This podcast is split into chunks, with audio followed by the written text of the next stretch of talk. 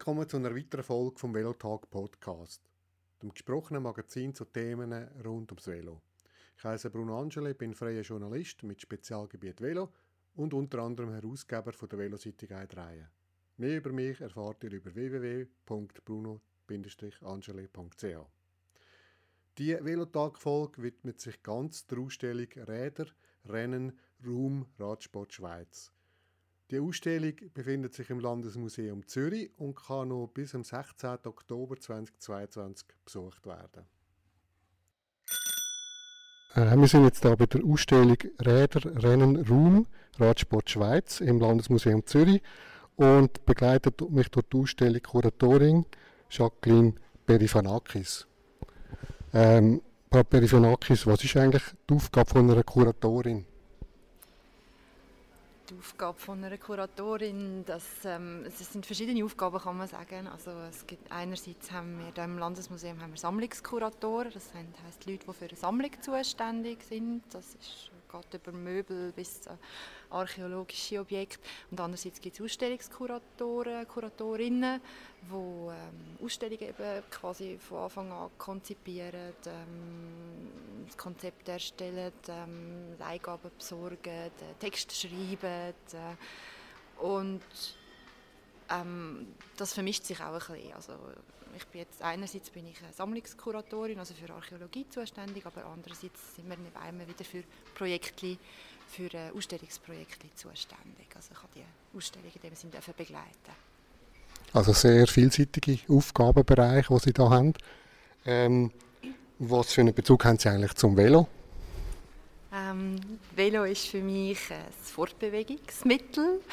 Ähm, natürlich fahre ich Velo, seit ich Kind bin und, und ich bin äh, immer in die Schule damit. Ähm, momentan gehe ich auch immer zum Arbeiten damit. Also ein äh, sehr wichtiges Fortbewegungsmittel, aber natürlich auch in der Freizeit geht man ganz gerne mal Velotürli machen.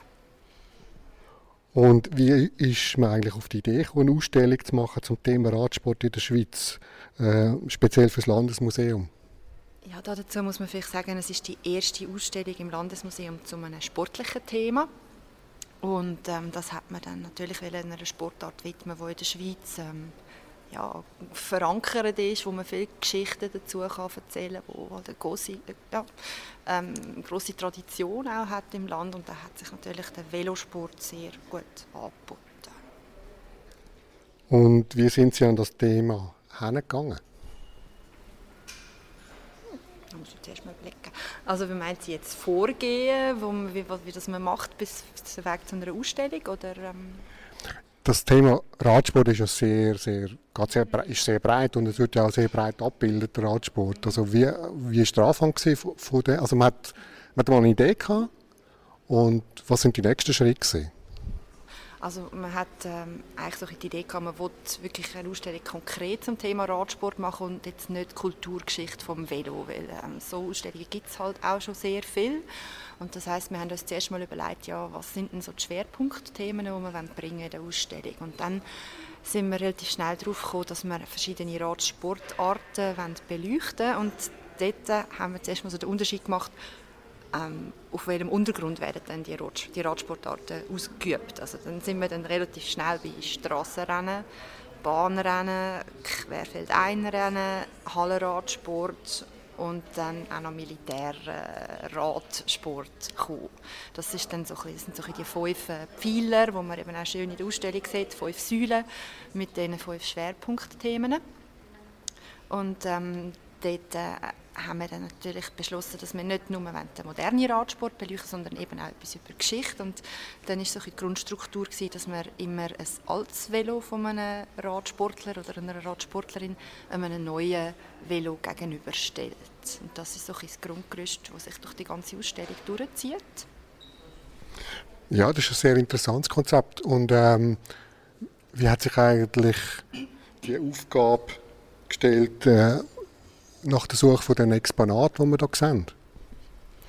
Ja, das ist, äh, das ist natürlich immer ein, ein spannendes Thema, die Exponate suchen. Da haben wir, äh, wir haben ein das Thema mit Corona. Also die Ausstellung ist um zwei Jahre verschoben worden. Das heißt, man hat Exponate schon mal zugesichert gehabt.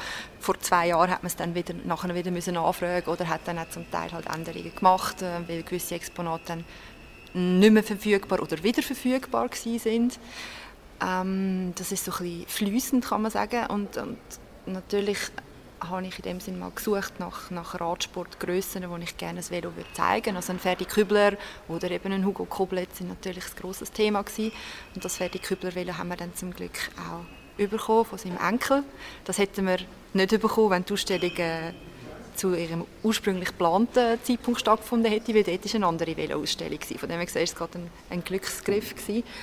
Ähm, jetzt gerade spezifisch auf das. Und ähm, sonst haben wir natürlich probiert, dass wir verschiedene Radsportheldinnen und Helden haben, also dass wir eben nicht nur Männer vertreten haben, sondern eben natürlich auch Frauen. Und da haben wir zum Beispiel das Bike von der Yolanda Neff, die 2021 ähm, in Tokio von ihren Olympischen Spielen gefahren wurde, ist. Das ist ein, ein top aktuelles Velo und da sind wir natürlich sehr, sehr stolz, dass wir das können und dürfen zeigen da. Genau, also es sind ganz unterschiedliche Geschichten. Zum Teil haben wir auch die, die Velos von den Leihgeber, also quasi sind die Leihgeber von diesen Velos der Radsportler selber. Zum Teil sind es äh, eher Museen. Genau, das ist ganz verschieden. Also wir sitzen jetzt mit in der Ausstellung und eingefasst das Ganze ist in einem Start- und Zielbanner. Dazwischen haben wir auch noch am Boden so schöne quasi Bodenmalerei, aber die sind natürlich ähm, projiziert, nehme ich an. Genau. Ähm, Kompliment an die Ausstellermacher. Also das ist äh, wirklich wunderschön gemacht. Was auch noch auffällt, ist die eine Wand, die wir hier haben mit, zur Veloindustrie, wo ja auch noch ein wichtiger Punkt ist. Was können Sie uns da dazu sagen? Es gibt hier das Velo, eins ist glaube von den 50er Jahren, aktuell, bin ich da richtig? 50er Jahre und aktuell, genau. Was auffällt, ist, dass natürlich sehr viele Teile gar nicht mehr produziert werden aktuell in der Schweiz, sondern importiert werden. Der Anteil Eigenproduktionen wird kleiner. Ähm, vielleicht gehen wir noch mal kurz durch die Ausstellung zusammen. Zur Szenografie von der Ausstellung vielleicht noch schnell. Das ist, äh, haben wir zusammen gemacht mit einem Zürcher Szenografenbüro, das ist Klauser und Lienhardt, ähm, wo das umgesetzt hat und eben auch das Ziel gehabt, mache eben neue Farben und, und ins Museum hineinzubringen, weil es eben auch ein neues Thema ist und ich denke, das ist nicht, das ist nicht gelungen. Anfangen tut es dann mit Räderrennen Raum. Das ist quasi das Intro. Genau. Und was wir da gerade gesehen haben, ist eine schöne Medaillensammlung. Also was den Eindruck macht, ist natürlich Ferdi Kübler, sein Velo von 1949.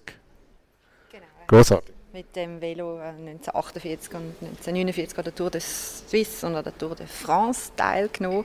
Und ähm, ja, ist natürlich ganz lässig, wenn man das so vergleicht nachher mit dem modernen Velo nebendran von Fabian Cancellara, was da auch halt zeitlich gegangen ist, also in der Technik von dem Velo. Man sieht irgendwie die Rahmenschaltung, man sieht äh, ganz prominent die Offi-Flaschen vorne. Da kann man das Thema Sponsoring zum Beispiel aufnehmen, wo ja im Radsport ähm, sehr wichtig ist und natürlich immer noch wichtig ist. Man kann sagen, im Radsport ist das erste richtige Sponsoring betrieben worden. Also dort äh, ist, ist das eigentlich quasi geboren.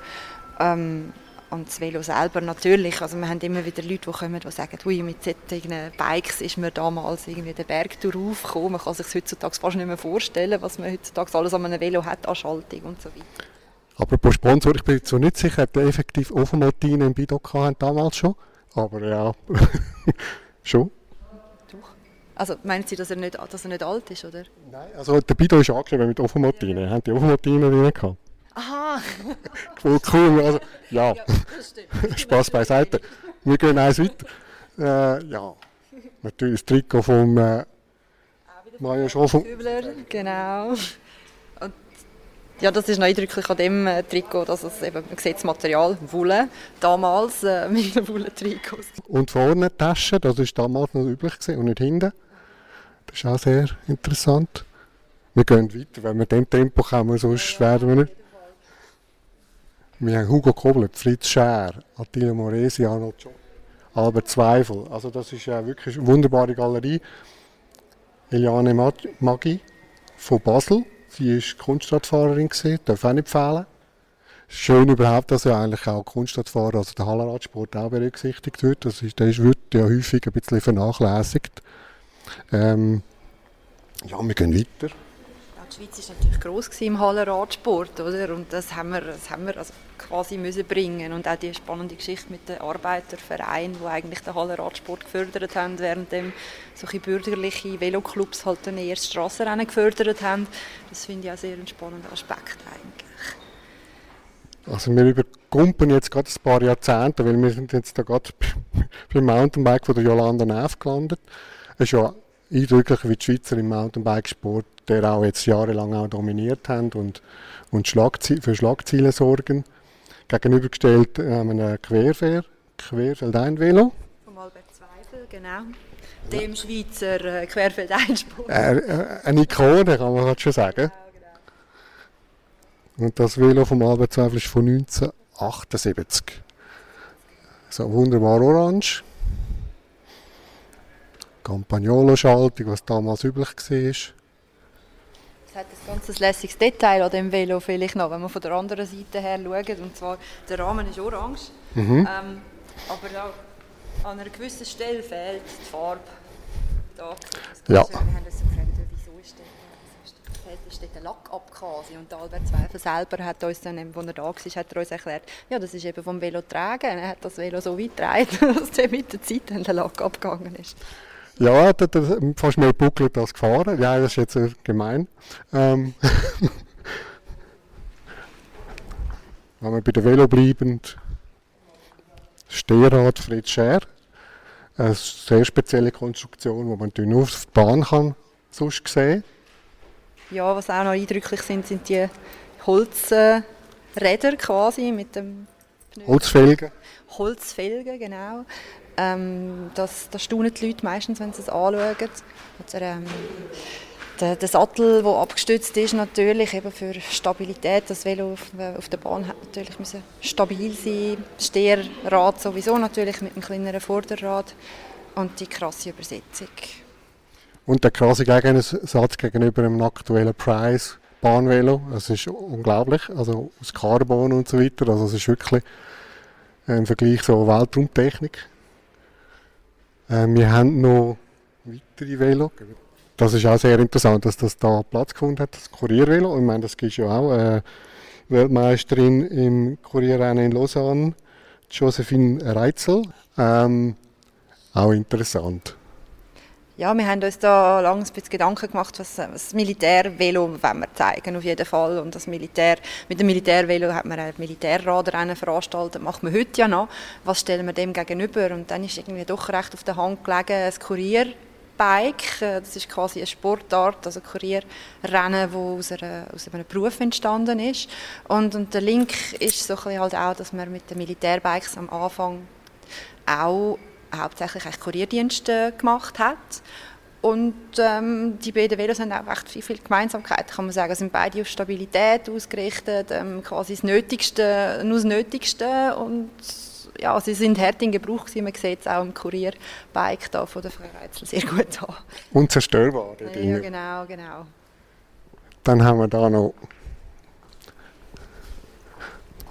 Kunstfahrrad von der Eliane Maggi, von der Weltmeisterin. Genau. Sie ist eine mehrfache Schweizer Meisterin und eben mehrfache Weltmeisterin auch in den 1980er Jahren. Und also das Velo ist natürlich auch eindrücklich. Man, kann mit dem Fürschi und Hinterschi fahren. Sie hat uns erklärt, dass die Reifen bis zu die Gulli bis zu 15 Bar können aufgepumpt werden, je nach äh, Bodenbeschaffenheit. Und ähm, sie ist ähm, zusammen mit ihrem Bruder hat sie ähm, eben Hallenradsport betrieben, aber auch alleine und das eben sehr erfolgreich. Und, und daneben haben wir ein, ein BMX-Bike. Auch da haben wir uns am Anfang gefragt, kann man das gegenüberstellen, kann man es vergleichen? Es ist jetzt zwar ein BMX Racing Bike von Markus Graf, aber ähm, mit solchen Bikes, mit BMX macht man eben auch Freestyle, Kunststückchen, eigentlich ganz ähnlich wie im Hallenradsport, im Kunstradfahren, kann man sagen. Großartig. Ja, allein das zeigt, wie, wie breit die ganze Sportart Radsport ist, äh, was da für Material rum ist, unglaublich. Wenn wir nur an der Wand entlang gehen, kurz, ähm, die eindrückliche Personengalerie, da haben wir schon angetönt, ein paar Namen sind gefallen, Franco Marvulli, Cancellara und so weiter. Dann wegen den Säulen nochmal. Ähm, da wird einfach noch mehr erläutert, genauer erläutert, ähm, die einzelnen Kapitel, wie Sie schon gesagt haben. Ähm, was haben wir jetzt gesagt? Querfeld ein. Einfach die verschiedenen die fünf verschiedenen Radsportarten, genau. Und auf diesen Säulen haben wir, äh, bringen wir eigentlich Bildmaterial unter. Also wir arbeiten vor allem mit altem Bildmaterial natürlich, sehr lässige Bilder ähm, von dem Militär, aber auch von den verschiedenen Arbeiten, Vereinigungen oder Veloclubs. Und die sollen halt das Ganze auch veranschaulichen. Also wenn man nur die Velos sieht, dann so hat man es quasi noch im Zusammenhang. Während man oben dann äh, quasi so als Eyecatcher äh, die modernen noch ein paar moderne Bilder zeigen, um zu sagen, ja, die Radsportart gibt es auch heute noch. Vielen Dank. Ähm, vielleicht, was liegt Ihnen noch am Herzen? Was wollen Sie den Besuchern noch vielleicht mitteilen? Ja, was man vielleicht nicht vergessen wenn man da ist, ist einen Blick in die Medienstation zu werfen. Das ist äh, wie die Ausstellung selber, klein, aber fein. Wir haben dort äh, neun Filme ausgewählt, die eben auch die verschiedenen Radsportarten zeigen. Das ist alles Schwarz-Weiß-Material, das ist Altfilmmaterial. Und man sieht da zum Beispiel ein, äh, ein, Rad, ein Radball-Event, ein Radballturnier aus den 1940er Jahren. Und da sieht man dann eben das Velo nicht nur als, als Objekt im Bild, sondern dann dort auch noch bewegt, was ich recht wichtig finde. Wir haben auf der Seite vom Landesmuseum natürlich auch unseren Blog, wo dann gewisse ähm, Blogartikel sich natürlich auch mit dem Velosport beschäftigen und die bleiben in dem Sinn noch. Besonderer Lesetipp ist die Geschichte über den Beat Breu äh, mit seinem wahnsinnigen Sieg der Alpe d'Huez. Ein wunderbarer Bericht, den müsst ihr unbedingt lesen. Danke vielmals. Merci Ihnen. Damit ist die Spezial-Velotalk-Folge zu Ende. Danke fürs Zuhören. Für Fragen, Lob und Kritik könnt ihr mir gerne ein E-Mail an die folgende Adresse schicken: bruno.angeli.velotext.ch. Bis zum nächsten Mal, eure Bruno Angeli.